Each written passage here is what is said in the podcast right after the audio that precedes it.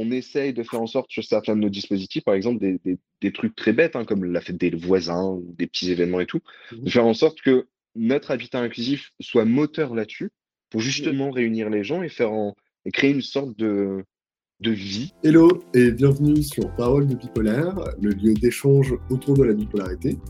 Euh, je suis aujourd'hui avec Rémi Sange qui vient nous parler du logement.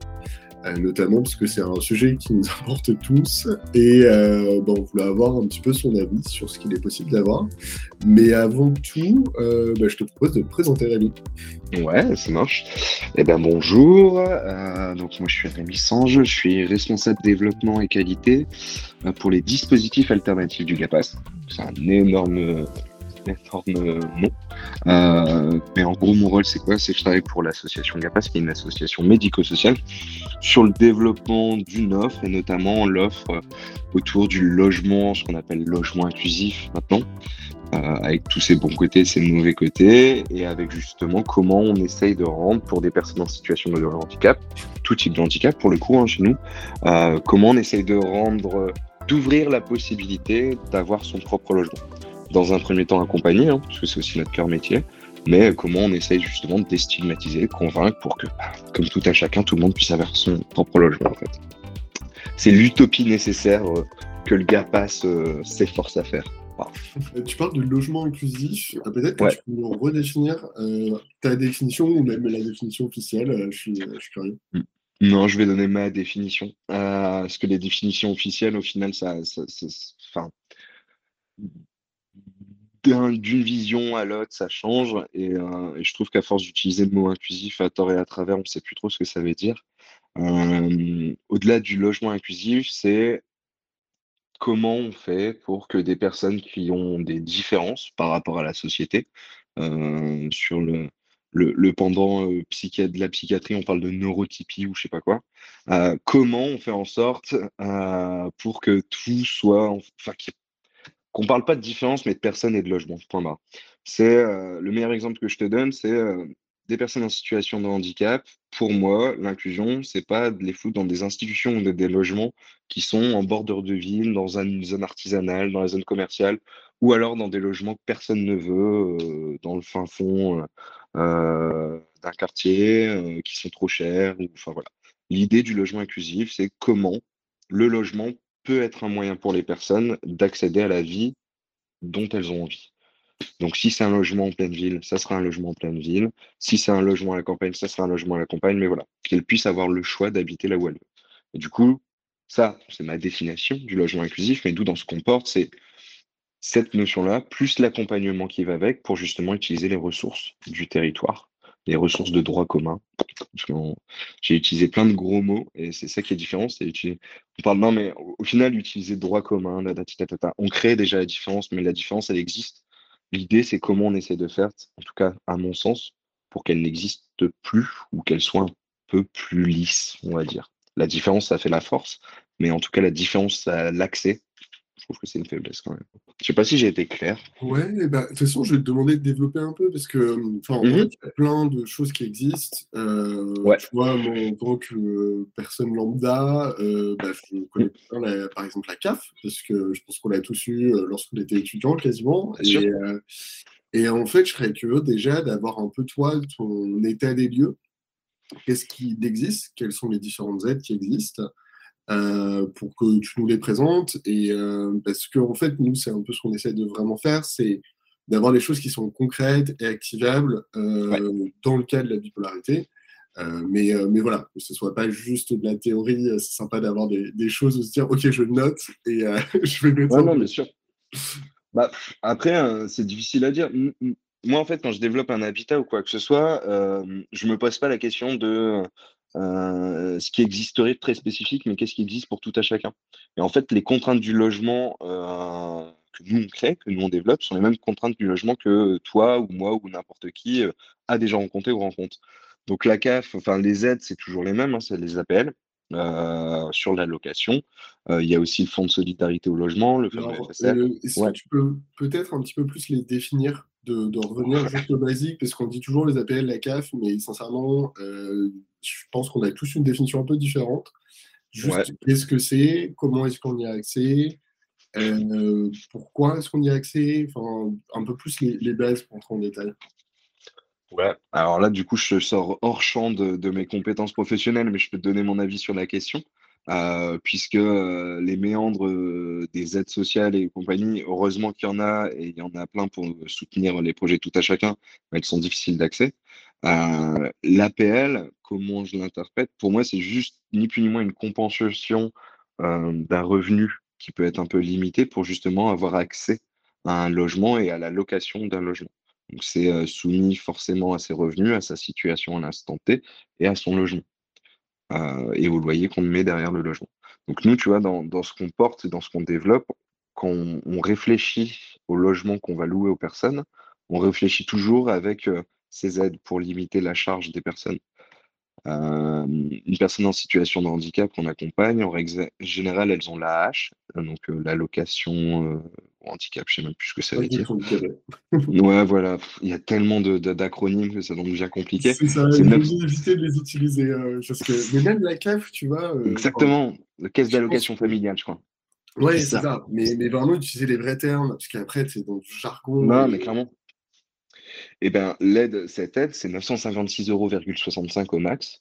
Euh, à partir de ce moment-là, si on, prend même un logement social, logement social, tu comptes entre 300 et 400 euros euh, pour un tout petit truc, hein, et pas le meilleur des trucs. S'il n'y avait pas les appels qui permettaient de limiter la charge, ça fait qu'il resterait pour vivre 400 euros. De ces 400 euros, en ce moment, tu peux retirer facilement 100 euros d'électricité, de charge, voire 150 euros. Il te reste plus que 250, euh, 300 euros pour vivre. Tous les à côté, les trucs que tu peux payer, tout. En fait, il te reste plus rien pour vivre à la fin. Euh, nous, quand on va chercher un logement, on raisonne avec le loyer mais on raisonne aussi avec la projection de l'aide pour le logement, l'APL, euh, pour permettre justement de travailler sur le reste à vivre des personnes. Ça, c'est ultra important. Et donc, euh, l'aide personnalisée au logement. J'ai regardé euh, sur, ouais, sur Internet. Je vais faire une révision des acronymes, c'est pas mal. Non, non, mais c'est clair. Donc, ouais, donc, et la, CAF et les APL, c'est la, même chose, j'ai un doute d'ailleurs. Ouais, je crois que c'est la même chose. Ouais, hein. ouais. en fait, la CAF, c'est la caisse d'allocation familiale qui, elle, est une structure euh, de, l'État, enfin, une, je sais pas quoi, euh, et qui, du coup, euh, permet de redistribuer certaines aides sociales, dont les APL. Mais là, on rentre très loin de mon champ de compétences. Oui, oui, oui, mais, mais en fait, tu vois, on a Internet, on a la chance quand même. Exactement, c'est ça. Et faut, faut pas se leurrer, hein, même nous, enfin, je sais pas si, sais pas si je suis censé dire ça, mais je vais le dire en tout cas pour moi. Euh, l'immobilier à la base, c'est pas mon, c'est pas mon travail. C'est plus le médico-social, et du coup, je me suis intéressé de par mes missions de développement de l'habitat inclusif. 90% des trucs sont très sombres pour moi euh, et sont résolus euh, grâce à ce magnifique outil qui est Internet. et plus je, je, parle avec certaines personnes, même du secteur immobilier et tout, plus je me rends compte que c'est sombre pour beaucoup de personnes. Et que heureusement qu'Internet est là, sinon on serait, euh, on serait, ça serait très complexe. Entre, les différents financements, les différents, même sur le logement social, tu as différents types de logements social en fonction des, de comment ça a été financé, des plafonds de ressources et tout. Enfin, c'est une galère. Alors, justement, euh, je pense que tu parles de logement social, mais rentrons dans le vif du sujet. Euh, bah, qu'est-ce que le logement social? Quels sont les logements sociaux? Et euh, parce que c'est un peu une boîte noire, je trouve ça assez compliqué à comprendre. Tu sais jamais trop si tu as le droit, tu n'as pas le droit. Est-ce que tu peux nous en dire un peu plus je peux, je peux essayer de vous en dire. Euh, le logement social, pareil, je ne suis pas bailleur social, je vais vous donner mon interprétation, mais c'est cool, comme ça au moins vous avez quelqu'un d'extérieur qui va vous donner le logement social, c'est quoi? C'est comment on, arrive à, à, loger les personnes en France? À un tarif qui est plus ou moins acceptable. Et en fait, on a ce qu'on appelle des bailleurs sociaux, des acteurs qui vont investir des territoires, développer, construire des immeubles avec des aides de l'État, différents financements de l'État, en contrepartie de ces financements qui sont avantageux en termes de prêts. Du coup, le bailleur s'engage à avoir une proportion de logements qui sera accessible pour tel type de revenu maximum et à tel prix maximal. En fait, ça permet de réguler un peu toutes les charges locatives pour rendre accessible le logement à tout à chacun. C'est à peu près la définition que je m'en fais du logement social. L'idée, c'est d'essayer de faire en sorte bah, que tout le monde puisse accéder au logement, puisque s'il n'y avait pas ce genre de truc, ça serait un peu la bérésine, je pense. Ok. Et, donc, ouais, c'est clairement l'État qui va mettre en place un système pour que la personne qui construit du logement en contrepartie davantage, euh, puisse faire un effort et notamment permettre d'avoir un logement social. Si je dois simplifier, c'est un peu ça. Ouais, si on doit simplifier très simplement, ça doit être ça. Après, je pense que s'il y a un ou deux directeurs de bailleurs sociaux parmi tes auditeurs, je sais pas comment on dit, euh, peut-être qu'il est en train de tourner de l'œil à l'heure actuelle. mais grosso modo, c'est ça. C'est, ils ont des financements J'irai pas avantageux parce que je pense que c'est des financements aidés plutôt par l'État et en contrepartie de quoi, bah, forcément, dans leur budgétisation et tout ça, ils s'engagent à mettre des loyers un peu, un peu plus bas. Et plus le loyer est bas dans ce qui est proposé, plus euh, le financement qu'ils ont eu à la base a été avantageux et du coup, plus les personnes qui vont investir auront un, plafond de ressources qui sera bas ce qui est logique. L'idée, euh, c'est pas de, de, rendre accessible un logement à 200 euros pour quelqu'un qui a 60 000 euros de revenus annuels. Ça serait pas juste et équitable. C'est un peu le système, c'est basé sur le système de solidarité, ni plus Ouais. Maintenant, euh, ça c'est sur le papier, dans les faits, euh, c'est vrai qu'on, enfin, je te donne mon avis de l'extérieur. Je n'ai jamais eu accès à un logement social, mais j'ai un peu l'impression qu'il y a des personnes qui sont parfois assez aisées, qui ont un logement social, et d'autres qui n'ont pas de ressources et qui n'ont pas vraiment accès et qu'il y a le concept de liste d'attente, il y, a, des trucs qui sont un peu particuliers.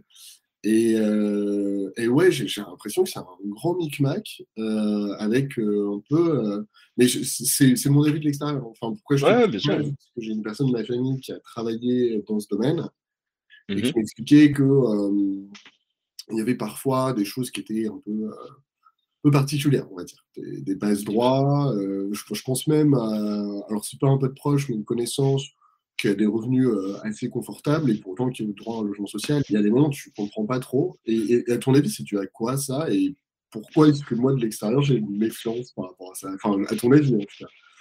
Alors pourquoi on a une méfiance? Mais moi aussi je l'ai, hein, même si je travaille avec eux. Pourquoi? Parce que euh, je pense que même si c'est des situations qui sont traitées très ponctuelles, au moins une fois par an, tu as un gros titre dans les journaux euh, d'un politicien ou d'une personne, euh, un tel ou un tel, qui, on se rend compte, ça fait 30 ans qu'il est dans le logement social euh, à tarif réduit en plein centre de Paris. C'est un fait, ça n'arrive pas à tout le monde, mais il suffit d'une histoire par an pour nous rappeler que des moments, c'est un, sombre.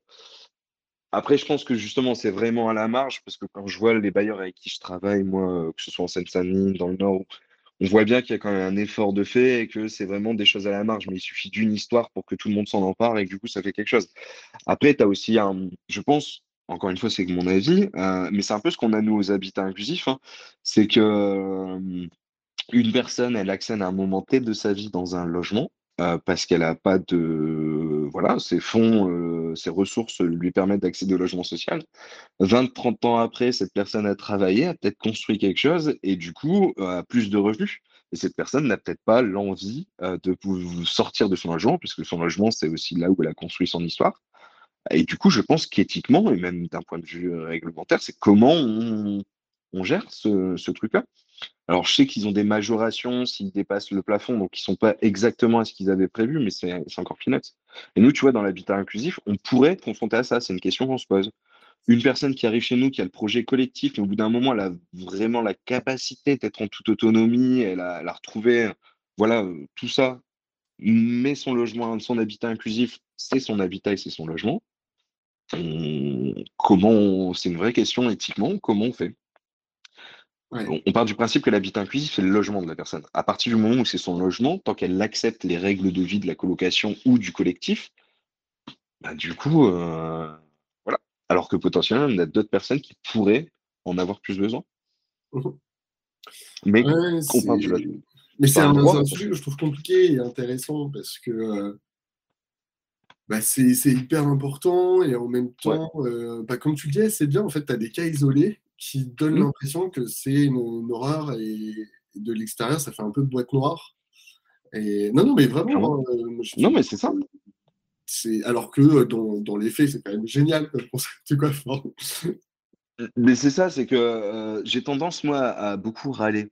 Euh, mais des moments, je me permets de râler beaucoup parce que je prends un peu de la hauteur sur la situation et de choses que je même dans le, dans le secteur de l'immobilier ou quoi que ce soit que je ne connaissais pas avant, où je, trouvais plein de choses aberrantes. Au final, quand on gratte ces choses aberrantes, elles peuvent exister, mais c'est à la marge. Mais il y a quand même beaucoup, beaucoup, beaucoup de bonnes initiatives, de bonnes intentions, même parmi les bailleurs, parmi les secteurs. Sauf que les bonnes initiatives, quand ça fonctionne, on en parle moins. Ah, malheureusement, on a tendance à ne pas valoriser ce qui fonctionne, mais à pointer du doigt ce qui ne fonctionne pas. Et je pense que tout à chacun, moi le premier, hein, je vois dans les journaux un truc qui se passe par rapport à un bailleur social, euh, le fils de un tel euh, un, logement de 100 mètres carrés en plein centre de Paris pour 500 euh, balles par mois, ça m'énerve aussi. J'ai l'impression qu'ils sont tous euh, pourris, alors que non, je pense pas. Je pense sincèrement pas. Et justement, tu, parles de bailleur social. Bien redéfinir ce que c'est et, qui sont-ils en fait? Bonne question. Hein, ça, ça, ça, met du temps. les bailleurs sociaux, c'est ceux qui ont un agrément justement pour pouvoir accès à ces financements aidés de l'État c'est un agrément MOI, je crois, mais en tout cas, c'est tout le monde ne peut pas avoir assez de financement. Il faut avoir une structure, il faut avoir une organisation, ce qui est logique. Euh, et du coup, les bailleurs, c'est ceux qui vont faire construire les immeubles et après qui vont gérer la location euh, de, leur patrimoine, en fait, et l'entretien, plus ou moins bien. Et, ça, donc, il y en a de, multiples. Euh, et c'est eux qui prennent la décision. Comment ça se passe? Comment la décision est prise pour donner ou pas accès à un logement social? Est-ce que c'est le bailleur Comment ça se passe? Je suis, curieux de savoir. Eh ben, c'est une très bonne question. Il y a une liste d'attente et il y a une commission en fait qui est faite, qui s'appelle, il me semble, CAL entre interbailleurs avec différents acteurs. Mais même pour moi, euh, mais c'est parce que c'est pas notre secteur d'activité. Nous, sur les habitats inclusifs, en fait, on a, on agit en tant qu'association, en tant qu'intermédiaire locatif. C'est-à-dire que pour le bailleur social, euh, on n'est pas, enfin, le locataire, c'est l'association. Du coup, on passe pas dans tous ces trucs de liste d'attente et tout ça. Et quand les personnes postulent chez nous, ils ont leur propre dossier de candidature qui nous appartient. Et du coup, ça passe pas par le, euh, le circuit euh, qui peut être plus ou moins long en fonction des secteurs et tout ça. Donc ce circuit-là, on le connaît pas trop à l'heure actuelle. Pour être franc avec toi, je hein, je veux pas dire de conneries, donc je préfère euh, ne rien dire. Non, mais après, si tu devais, c'est pas précis, mais prendre, je sais pas, l'exemple de quelqu'un mandat, euh, allocation adulte handicapé. Je fais une demande de logement social. Je vais faire cette demande. Je vais être sur liste d'attente. Mhm. Et euh, en fait, il y a euh, une commission avec le bailleur qui va, en fait, au fur et à mesure, écrémer cette liste d'attente et dire toi tu passes, toi tu passes pas. Et, et en fait, et selon d'où j'habite, je vais avoir de plus ou moins de facilité à avoir accès du coup à ce logement social. Exactement. Alors, je, je, il faut vérifier, mais l'avantage qu'ils ont, et ils se sont bien organisés par rapport à nous, ce qu'on fait, c'est qu'il y a une liste d'attente qui est unique par territoire. D'accord. C'est, on postule pas à tel bailleur, on postule à une liste d'attente, il y a un CERFA euh, qui existe ou une procédure qui est euh, globalisée. Et du coup, on postule euh, pour un territoire en fonction de nos ressources et tout ça. Et cette demande, elle est passée entre les différents bailleurs qui sont présents sur le territoire. Il y a une commission qui se passe justement pour attribuer les logements. Je crois que c'est ça, commission d'attribution des logements, mais je suis pas sûr. Ça doit être la CAL. Mais on va arrêter les... On a dit qu'on arrêtait les acronymes, on proscrit les acronymes sur ce podcast. Au, pire, on les, on, les, on les, explique, mais euh, enfin moi, j'ai vraiment décidé de le faire tout court dans la vie parce que fait, ouais, je suis... parler une autre langue et plus personne te comprend de l'extérieur ça donne, euh, j'aime pas le, côté un peu jargon, comme s'il y avait des personnes qui avaient des connaissances que les autres n'avaient pas, alors qu'en fait, mmh qu'ils ont appris des acronymes, quoi. Ça n'a rien d'exceptionnel. et, et tu ça. dans certains corps de métier où, euh, je sais pas, j'apprécie pas du tout. Euh, en fait, c'est ça, c'est, tu as une, as une commission d'attribution des logements sociaux, et en gros, elle, elle va se charger de, de, de, de synthétiser, hein, de ce que j'en ai compris, de voir tous les logements vacants sur un territoire donné, voir toutes les demandes de dossier. Donc, du coup, il faut que chaque individu a son numéro de logement social, il me semble, euh, numéro d'enregistrement unique. Euh, et du coup, après, il propose aux personnes euh, les logements pour pouvoir remplir de façon efficacement tous ces logements. Donc, c'est vraiment son dossier et ça, il faut se, faut se renseigner. Et donc, tu, passes en pas Ouais, ça, il suffit de faire. Euh, de toute façon, tu es sur n'importe quel site de bailleur social. Il y a souvent euh, candidaté et compagnie. Et en fait, ça renvoie sur le CERFA ou le truc euh, centralisé. donc, c'est relativement facile si on a l'outil Internet de pouvoir trouver une demande de logement social. Après, la question, en tout cas pour les personnes qu'on accompagne, et, on, est en train de, travailler ça, nous, sur le parcours résidentiel des personnes en situation de handicap, et tout type de handicap, hein, dont le handicap psychique. Euh, c'est aussi travailler sur ce parcours résidentiel. C'est que tu as beau faire une demande de logement, ça peut être refusé pour x et x raisons. Euh, du coup, on essaie de travailler avec les bailleurs sur comment justement on peut rendre accessible tout ça. Il y a des publics prioritaires qui peuvent être euh, aussi envisagés dans le cadre de différents. Tout ça, je pense, je suis persuadé euh, que ça relève aussi d'une prise de conscience des bailleurs et que nous, acteurs associatifs, ou toi, acteur euh, bah, associatif aussi, enfin, c'est une association, je crois, ce que tu portes. Non, c'est une ESS. C'est une ESS. Ouais, en fait, c'est, un peu, c'est intéressant d'ailleurs, je peux en parler rapidement. Euh, en fait, on, en fait, on va être des associations.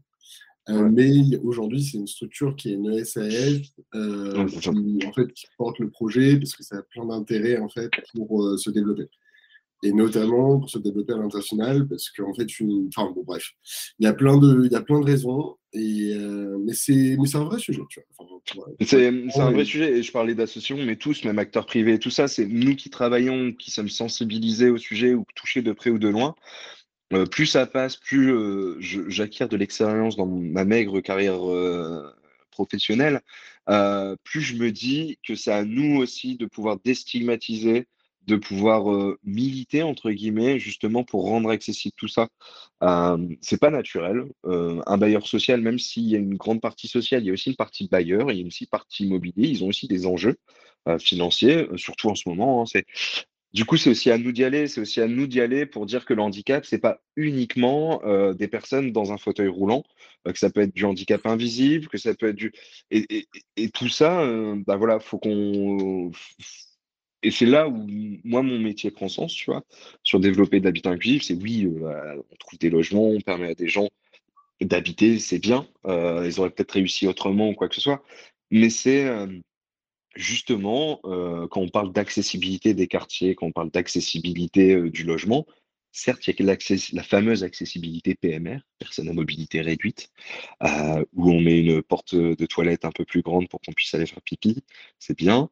Euh, mais c'est surtout comment on inclut tout ça dans un tout et comment on se dit que le handicap, c'est pas juste du handicap physique, même s'il existe, euh, même s'il concerne à la fois des personnes qu'on qualifie dans situation de handicap et aussi des personnes âgées ou même toi ou moi, on peut être blessé un moment, se faire une entorse et du coup être à mobilité réduite pendant un, un temps T.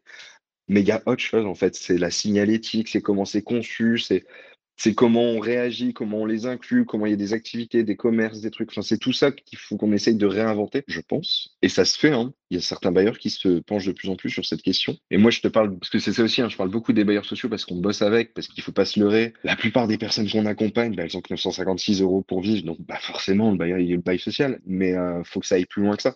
Parce que tu as peut-être des personnes qui ont envie d'accéder au logement à, titre de la propriété, tu as des personnes qui ont plus ou moins de revenus. Enfin, et on commence au niveau des bailleurs, et l'idée, c'est aussi de distiller au niveau des villes, d'embarquer des mairies avec nous. Ça marche de mieux en mieux.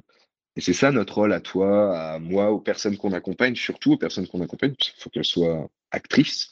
Euh, savent beaucoup plus qui les concerne que, que, que n'importe quel professionnel, je pense. Euh, voilà, c'est comment on s'entraide et comment on y va pour être force de proposition. J'ai beaucoup parlé là. c'est la beauté du podcast, c'est que en fait, tu as, le temps de pouvoir euh, bah, justement laisser la parole et, et c'est cool, j'aime bien. Euh, moi, tu as, parlé de, plusieurs choses et euh, tu as parlé d'une chose que j'aimerais bien un peu approfondir, c'est euh, les raisons de refus pour le logement social. Et euh, tu l'as rapidement évoqué, et je pense que c'est important de les développer, histoire bah, de, bien comprendre qui, quelles sont ces raisons et, euh, qu'est-ce qu'on peut faire pour éviter justement euh, d'en arriver là. Est-ce que toi, tu as, des, voilà, as des tips par rapport à ça? Enfin, des conseils, pardon. Je les connais pas parce que c'est rarement explicité ou quoi que ce soit, et ça peut, c'est ce qu'on disait, mais vu que c'est rarement expliqué, ça ouvre la porte euh, à des interprétations qui peuvent être en fonction de notre côté euh, plus ou moins engagé dans le secteur, vrai ou fausse. ce que je constate, au-delà du refuge, c'est qu'il y a une partie des logements, en tout cas dans le logement social, qui est priorisée pour des personnes dites spécifiques, prioritaires et compagnie. C'est beaucoup plus facile, entre guillemets, hein, je, vais le mettre entre guillemets, d'aller vendre des, d'aller essayer de construire un dispositif pour des personnes âgées que pour des personnes en situation de handicap. Comment je l'interprète ça dans le logement social?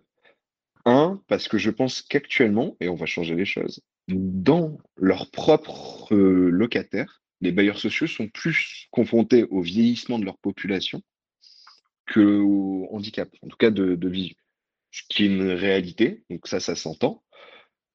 Deux, je pense qu'il y a une, surtout sur le handicap psychique, il y a une représentation et une peur d'être mis en difficulté à la fois par rapport au voisinage, euh, parce qu'il ne faut pas se leurrer, c'est un enjeu, euh, par rapport aux différentes potentiellement sentiments d'isolement, et surtout que, encore une fois, ça de mon interprétation, je suis peut-être complètement à côté.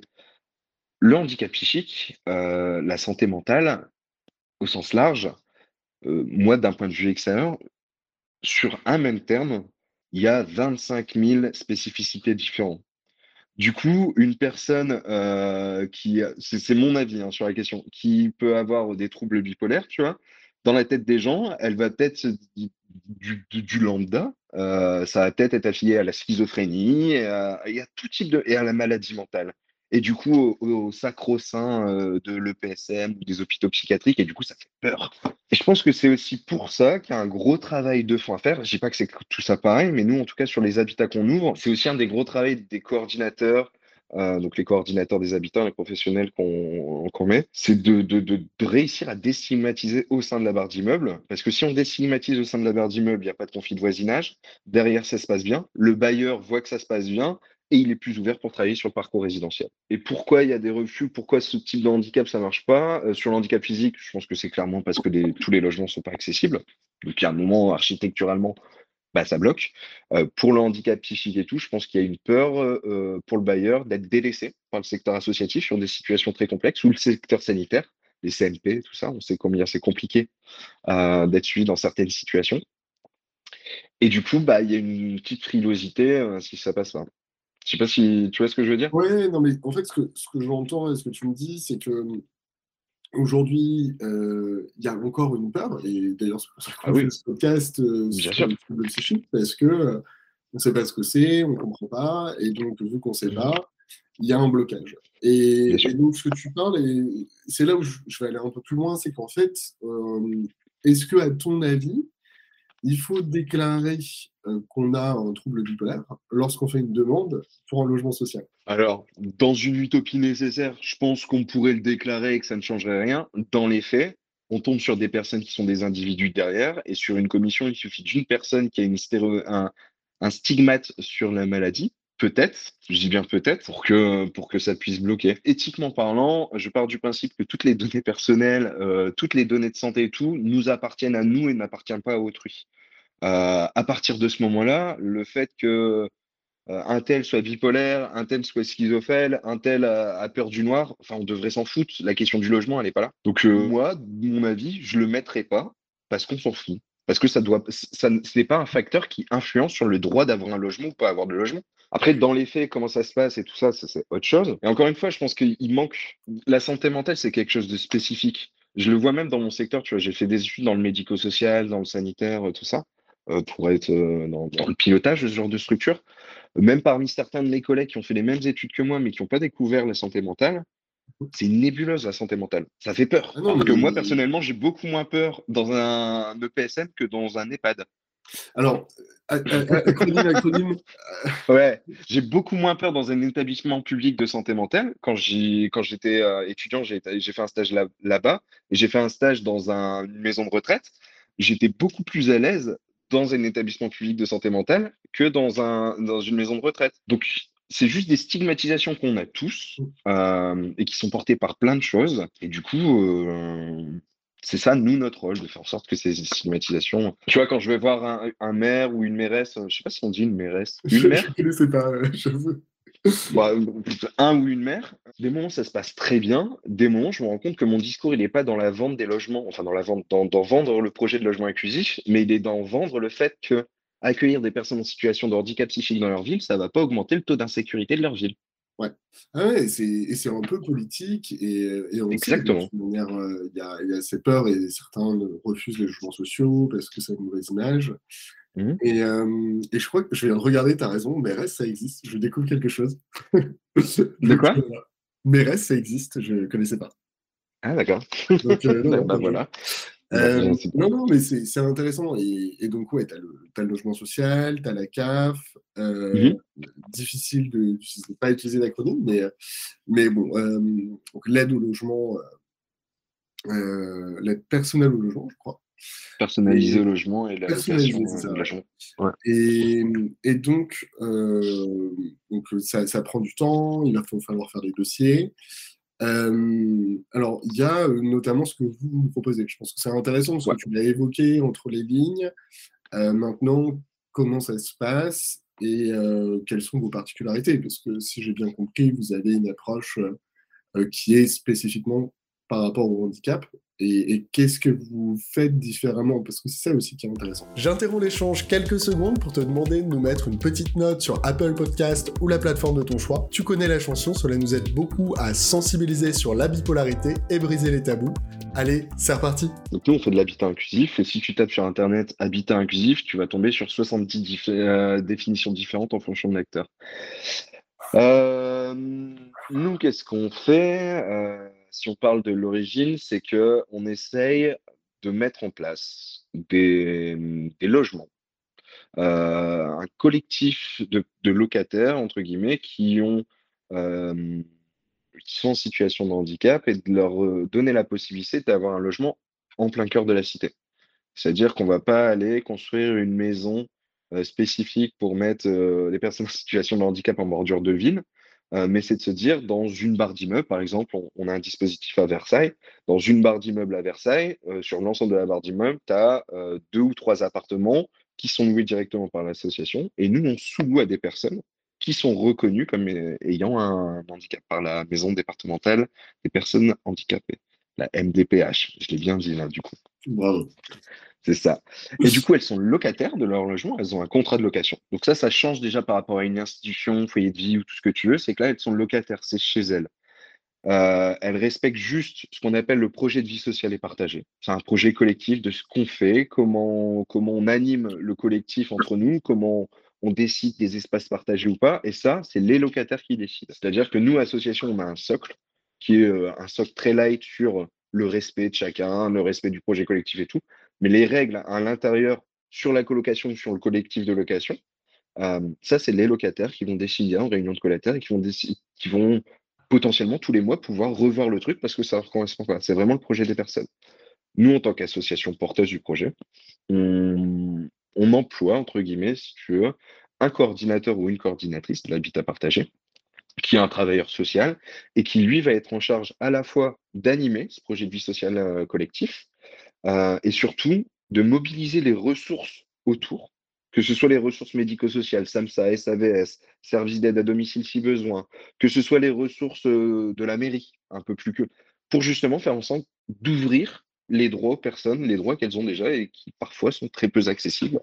Parce que, comme tu le disais, l'administratif, c'est compliqué. des moments moi, j'aime bien dire qu'on ouvre les possibilités. J'aime bien dire que c'est même le rôle, un des rôles du GAPAS. C'est que quand tu regardes, des personnes en situation de handicap ont plein de droits, dans les faits. Par contre, le fait qu'elles le sachent, c'est autre chose. Le fait que ce soit appliqué, c'est autre chose. Du coup, vu que ça n'existe pas dans le. C'est un peu le cas du logement. Vu que ça n'existe pas, la possibilité, ça ne peut pas être un besoin. Sauf que le médico-social ou le sanitaire ou l'innovation sociale on n'arrête pas de dire il faut qu'on crée aux besoins des personnes. Mais du coup, si ça n'existe pas, c'est pas un besoin. Donc, comment on peut créer le truc qui n'existe pas vu que ça répond pas à un besoin? Si tu veux, le, constat que j'en ai fait, c'est que moi, quand je développe de l'habitat inclusif ou quoi que ce soit, on demande souvent, et à raison, de se dire il faut partir des personnes, totalement vrai, il faut partir des besoins des personnes. Déjà, le terme besoin, mais ça, c'est une aparté, je trouve que ça n'a aucun sens. Euh, il faut partir des besoins des personnes. Sauf que tu regardes, euh, sur certaines typologies de, de public et spécificités, vu que la possibilité d'avoir un logement n'a jamais existé dans leur tête, parce qu'on n'a jamais rien proposé, comment ça peut être un besoin? Leur propre besoin exprimé et pas un besoin qu'on leur impose en mode « auras ton logement euh, sur des personnes en situation de polyhandicap, tu vois, on sort un peu du, champ de la santé mentale, mais c'est intéressant. c'est des personnes qui ont pour la plupart toujours vécu en institution. Dans une institution, on leur a toujours dit, ici, vous êtes chez vous, c'est votre logement. Du coup, quand tu arrives et tu dis, on va créer votre propre logement, vous serez euh, locataire de votre truc, ils sont en mode, bah, attends, ça fait 30 ans qu'on me dit que je suis chez moi.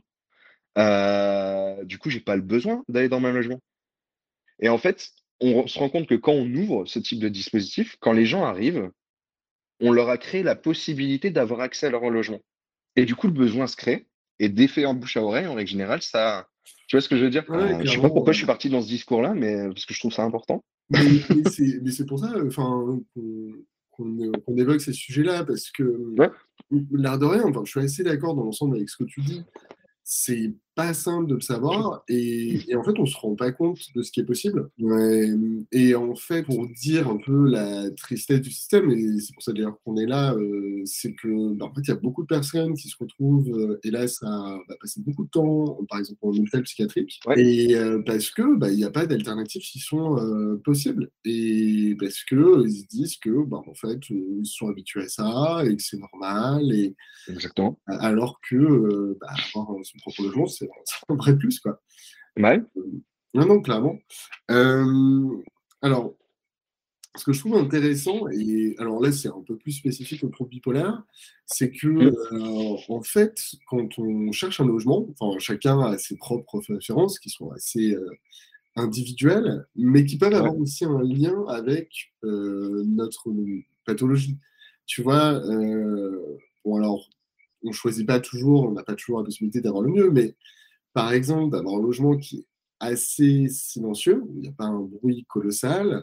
Dans mon propre cas, où le sommeil est euh, peut-être le truc le plus important, parce que si j'ai pas un bon sommeil, généralement, bah, ça va entraîner ensuite des phases qui peuvent avoir des, effets un peu destructeurs. Est-ce que vous, c'est des choses que vous prenez en compte? Comment ça, comment ça se passe justement?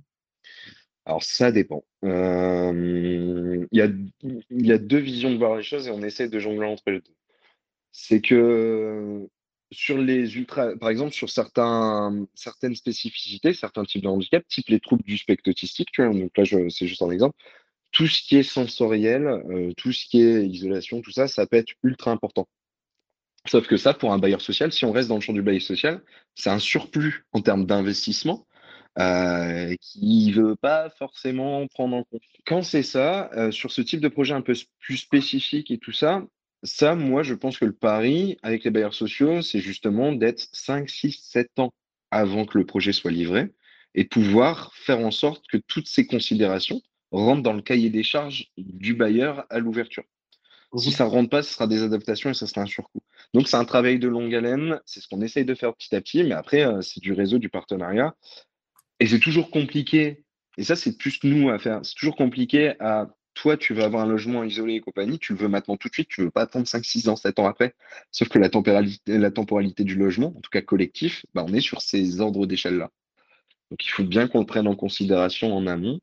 Après, il y a un deuxième aspect qu'on prend en compte, euh, et qui est un peu barbare, mais en même temps, moi je l'aime bien, ce principe, c'est le principe de réalité.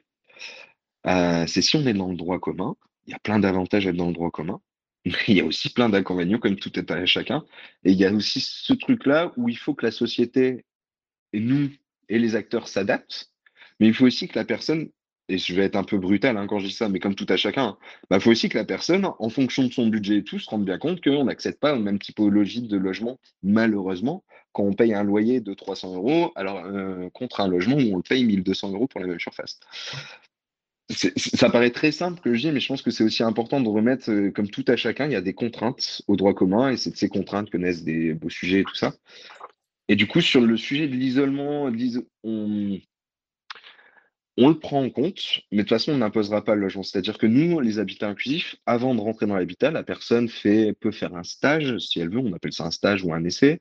Euh, elle rencontre ses colocataires, elle visite le logement, et du coup, ses colocataires ou ses autres locataires lui expliquent très rapidement dans un, dans un, un peu dans une sorte de paire et danse les inconvénients et les avantages. Et après, c'est à la responsabilité de la personne qui candidate aussi de savoir si ça va lui correspondre ou si ça ne va pas lui correspondre. Euh, il y a des contraintes dans le logement. Moi, je suis pour gommer le maximum de contraintes, mais je ne suis pas pour gommer toutes les contraintes parce que tout le monde en a. Et c'est aussi ça le principe de réalité sociétale. Malheureusement ou heureusement, je ne sais pas. Oui, mais je, pense qu'il faut aussi dire les choses. on n'est pas au monde des bisounours. Euh, Exactement.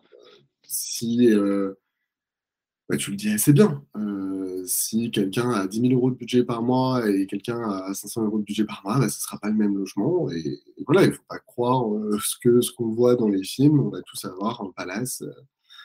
Enfin bon, j'exagère et je fais ouais, non, mais c'est le trait, mais et, mais en tout cas, ouais, c'est important. Euh, et puis, il y a plein de trucs. Enfin, moi, je le dis tout le temps, euh, le meilleur achat que j'ai fait de ma vie, c'est probablement euh, un masque de sommeil. Quoi. ouais, voilà, il y a d'autres. Mmh donc, mon logement, ok, il est pas, il est pas, je suis pas dans le noir, mais du coup, j'arrive à me débrouiller pour être dans le noir. ouais, c'est ça. Et vraiment, enfin, ça coûte 8 euh, euros.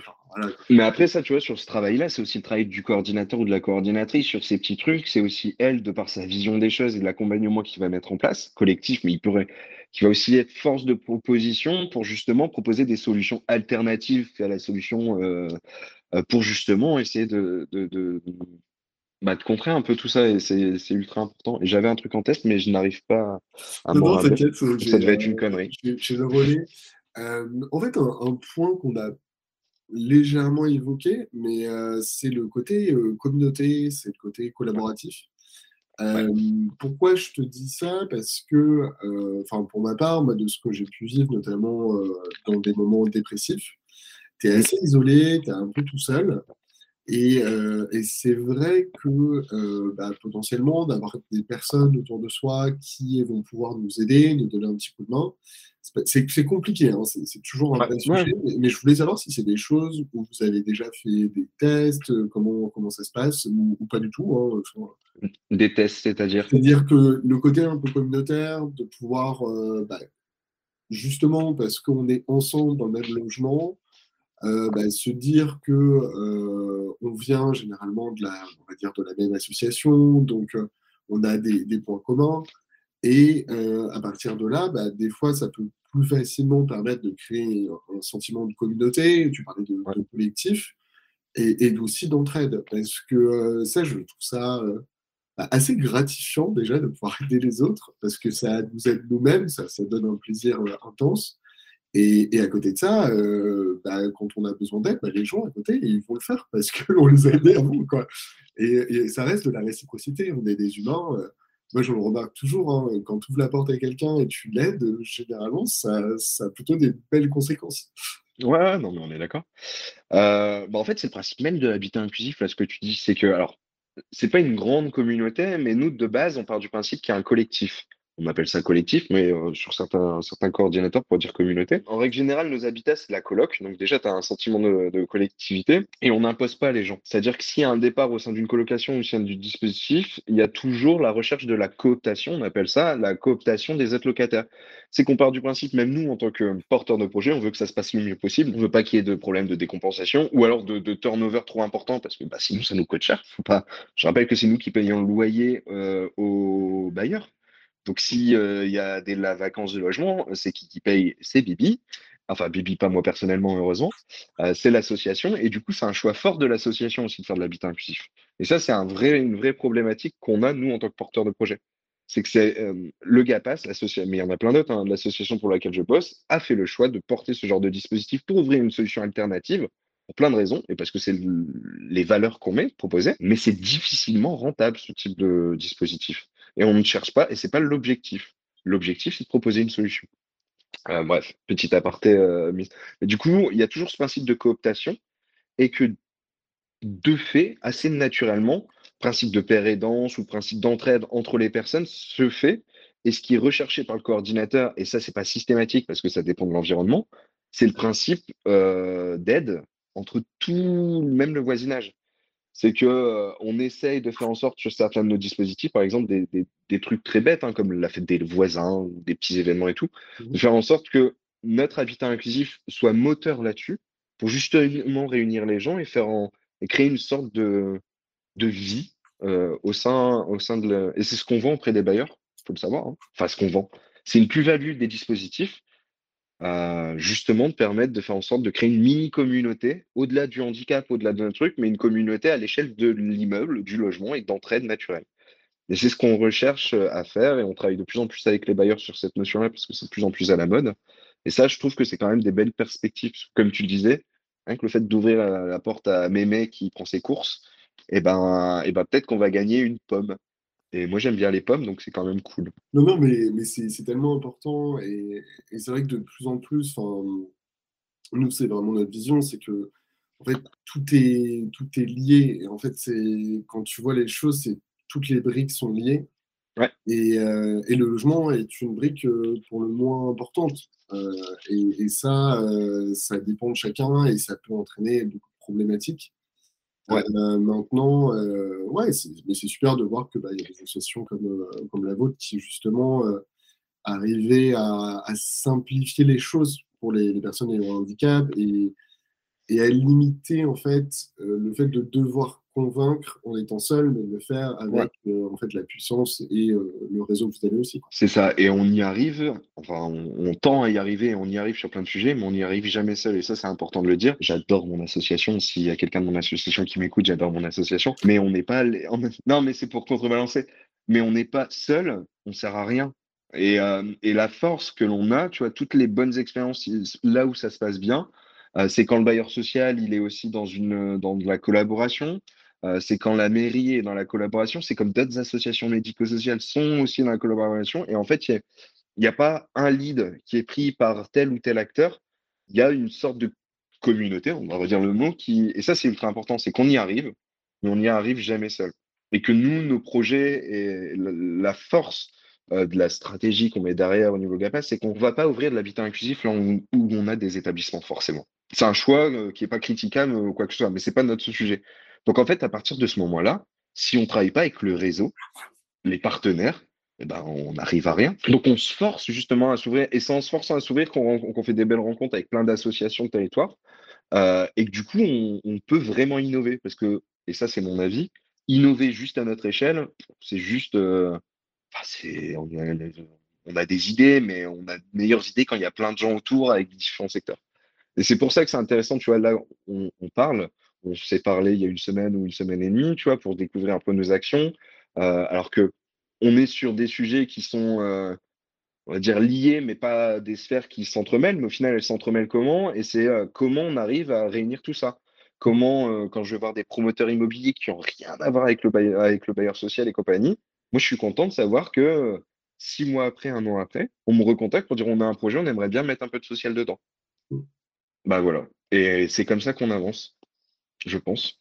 Non, non, c'est clair. Et, c'est tout, toute l'importance de, de, la coordination, de l'accompagnement, et, et qui est un, sujet pour le moins euh, important. Euh, euh, et, non, non, non, mais moi j'aime bien vraiment cette approche, enfin j'aime bien le terme holistique, mais, mais de, de, voir notre santé comme quelque chose de, c'est pas, enfin, je dis toujours ça, mais en fait, euh, c'est pas juste aller voir un psychiatre et prendre des médicaments. Et je, Exactement. Je, grossis le trait exprès, mais. non, mais on est d'accord. Mais c'est vraiment euh, un tout. Et, et, de voir aussi, euh, de voir les, multiples structures. Enfin, je reviens juste que, en final, j'ai pas terminé ma phrase, mais entre association et entreprise. Mais je trouvais ça intéressant d'en parler parce que je trouve que en fait, il y a, d'un côté, euh, c'est super, les, associations ont beaucoup d'intérêt, mais il y, a des, problématiques structurelles dans les associations qu'il n'y a pas dans les entreprises, et à contrario dans les entreprises par rapport aux associations. Et, je trouve notamment sur certains projets et qu'une entreprise va avoir plus d'avantages euh, qu'une association. Et à contrario, sur d'autres, il ne faut surtout pas le faire. Et, donc voilà, je voulais juste terminer par rapport à ça, parce que j'avoue que j'avais été coupé au milieu de la phrase. Euh, et il y a aussi un truc, je trouve, qui est important de dire, c'est que euh, on voit toujours une entreprise comme euh, ayant l'objectif de gagner de l'argent, mais il y a un truc qui se développe énormément, qui est en fait l'entreprise à impact. Le fait d'avoir un but social et solidaire, et qui est en fait d'utiliser la structuration d'une entreprise, qui a un certain nombre d'avantages, parce qu'on est quand même, on a beau le critiquer dans un monde capitaliste. Hein, euh, donc, euh, et ben, tu utilises les avantages du capitalisme, mais pour une cause et un impact. Et c'est ça que je trouve très intéressant. Euh, et c'est en fait, tu vas réfléchir différemment et tu vas faire le choix différemment.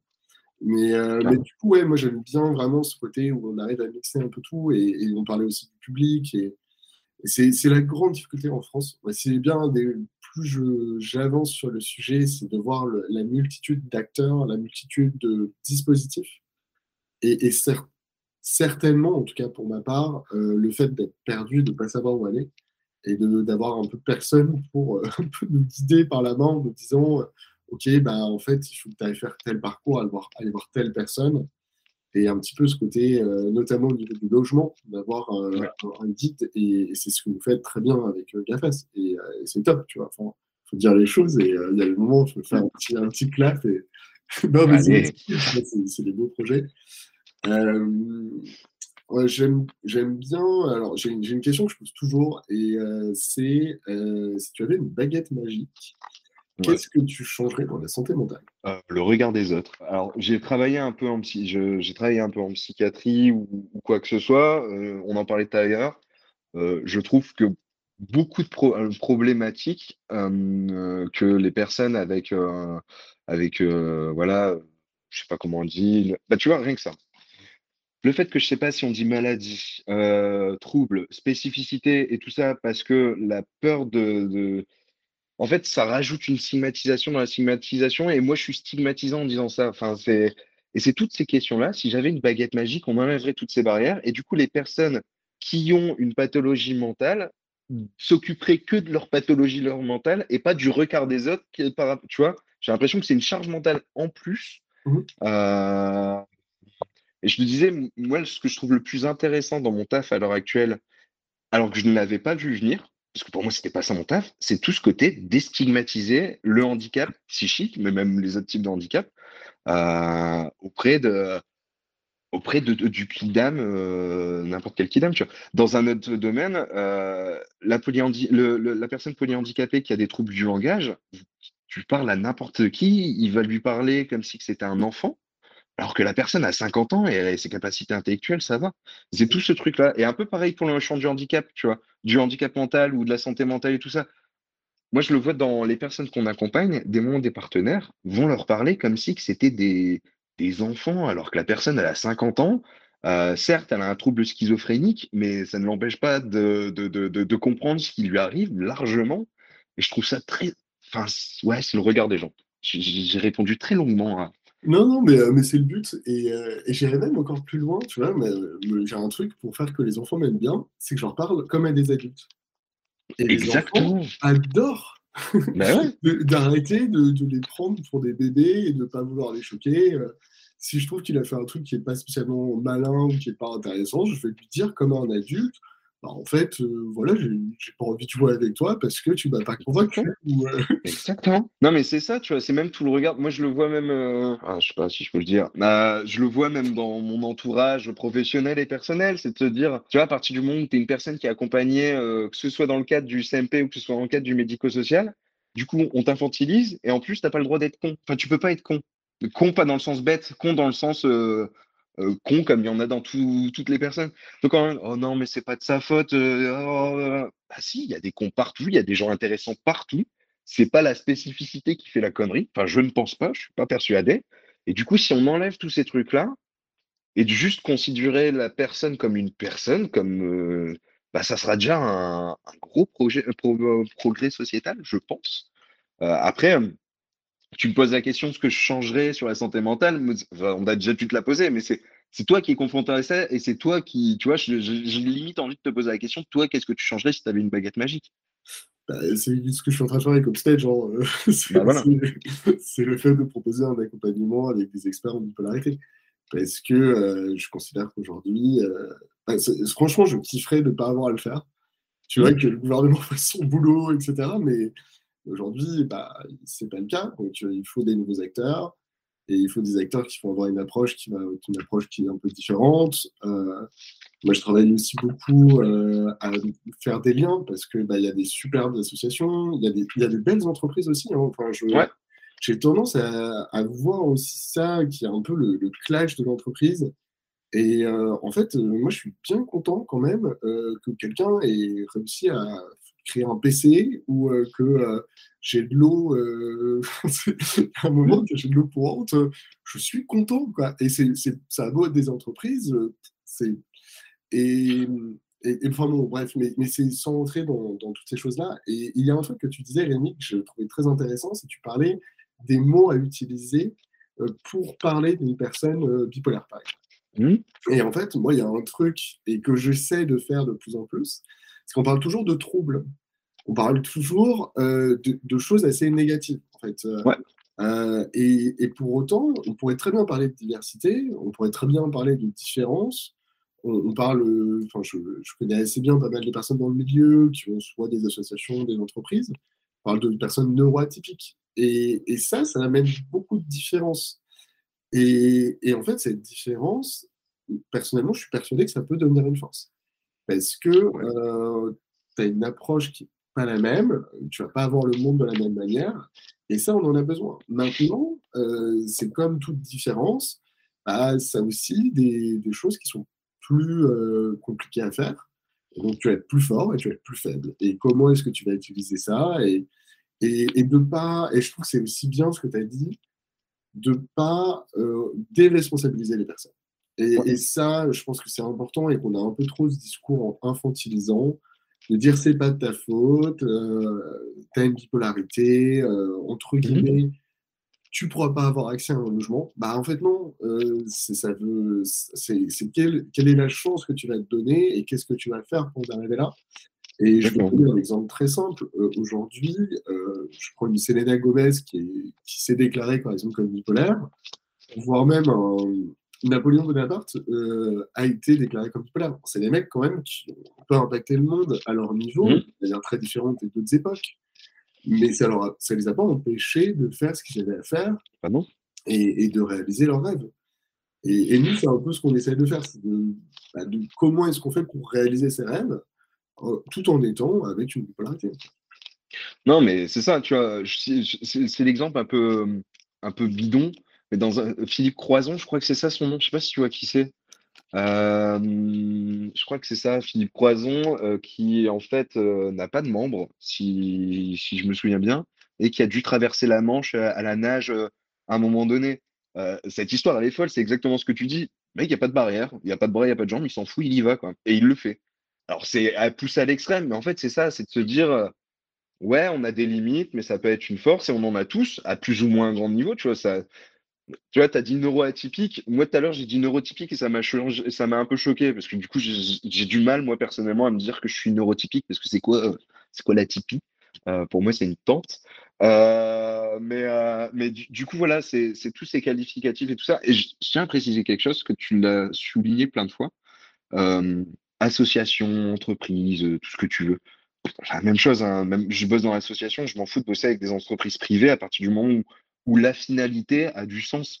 Euh, pour moi, une association, je ne sais pas si je vais peut-être choquer des gens, enfin, je sais que j'ai des débats avec euh, plein d'amis euh, qui travaillent dans des associations. Ça fait rentrer de l'argent, ça paye des salaires, ça peut dégager un petit bénéfice pour le réinvestir dans un projet social. Bon, c'est une entreprise, quoi. Après, tu as des entreprises qui sont vertueuses, tu as des entreprises qui sont dégueulasses. Ça, c'est un autre sujet. Mais il ne faut pas opposer, il faut qu'on arrête, nous, associations, d'opposer le monde de l'entrepreneuriat euh, ou le monde de l'entreprise privée de l'associatif. je sais qu'il y a certaines associations qui sont encore dans ce modèle-là où ils sont un peu frileux. Euh, nous et d'autres associations du territoire, je sais qu'il n'y a pas de limite. À partir du moment où tu as une finalité commune qui pour le truc, on y va. quoi. Le, but, c'est. On ne va pas tout faire en tant qu'association. Donc c'est pour ça, euh, je me suis peut-être. Mais il n'y a pas de. Je, n'oppose pas l'entreprise et l'association. Je m'en fous tant qu'on a la même finalité. En fait, je trouve ça très marrant parce que ça m'arrive, euh, bah, ça arrivé hier, ça m'arrive aujourd'hui. Et je veux dire que je suis une société parce que euh, on aide des personnes et on fait plein de choses euh, de manière positive à impact. Les gens font le lapsus en disant Ah, ben, bah, une association. Ouais, non, et c'est rigolo, en fait, de, voir de l'extérieur qu'en fait, on, fait le, on fait le truc, quoi. Et c'est ouais, ça. Alors que tu as des associations qui ne sont pas du tout vertueuses et derrière ils se gavent de fric et euh, ça part dans d'autres trucs. Ça existe aussi. Enfin, les dérives, c'est pas c'est pas l'organisation qui les porte. Les dérives, c'est les personnes qui composent cette organisation. Et tu as des gens bien et tu as des gens moins bien euh, partout, enfin, je pense. Euh, essayons de nous entourer des gens bien, ça sera déjà pas mal. Oui, donc clairement, pour revenir au, sujet du logement, alors c'est un exercice qui n'est pas si simple que ça, mais si tu devais faire un petit guide en quelques secondes pour résumer ce que tu as dit, en te mettant à la place d'une personne bipolaire, en se disant, OK, bah, quelles sont les possibilités pour avoir accès à un logement? Qu'est-ce que tu donnerais comme information? Si moi j'étais une personne avec bipolaire, quelles informations j'aurais besoin pour accéder à un logement, c'est ça? Exactement. Alors, je vais déjà, c'est de faire un état des lieux de ce que je suis en capacité de mettre dans un loyer. C'est de faire un exercice très simple en me disant j'ai tel revenu, combien je mets en revenu pour mes loisirs, combien je mets en revenu pour ma bouffe, combien je mets en revenu sur les charges d'énergie, pour déjà savoir vers quoi je me tends. Parce que là, c'est un des écueils dont je me suis rendu compte dans notre discussion, c'est que je parle beaucoup de bail social, parce qu'une grande partie des personnes qu'on accompagne ont accès à ça. Mais malheureusement, je pense qu'on oublie pas mal de personnes qui ont potentiellement plus de revenus. Euh, et du coup, vu que nous, association, on propose que dans le bail social, bah, j'ai des éléments de base sociale. Donc, c'est déjà faire un travail sur ce qu'on a, a en termes de moyens, ce qu'on veut vraiment, est-ce qu'on veut habiter à la campagne et à la, ou dans la ville, dans quel secteur. Et une fois qu'on a trouvé le secteur, se rapprocher des mairies. Parce qu'en règle générale, les mairies savent très bien nous situer, ou des associations de territoire pour aller trouver son logement et d'être accompagné. Mais c'est en fait, c'est pas partir de l'offre, c'est pas de se dire ah bah là il y a des logements, le gars passe à des logements à Versailles donc je vais y aller.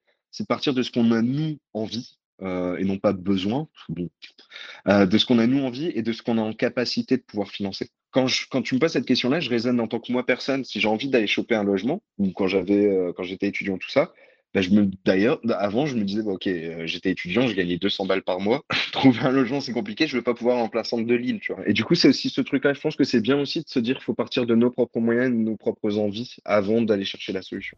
Et ben voilà, je trouve que c'est une, belle phrase euh, de fin. Euh, bah, merci beaucoup à toutes et à tous. Et merci à toi, Rémi. C'était un plaisir. Merci. Et on, mettra les liens, bah, notamment pour que vous puissiez regarder ça en détail et une très belle journée. Pour trouver toutes les informations autour de la bipolarité, je vous donne rendez-vous sur notre site internet hopstage.com H-O-P-E-S-T-A-G-E.com et je vous dis à très bientôt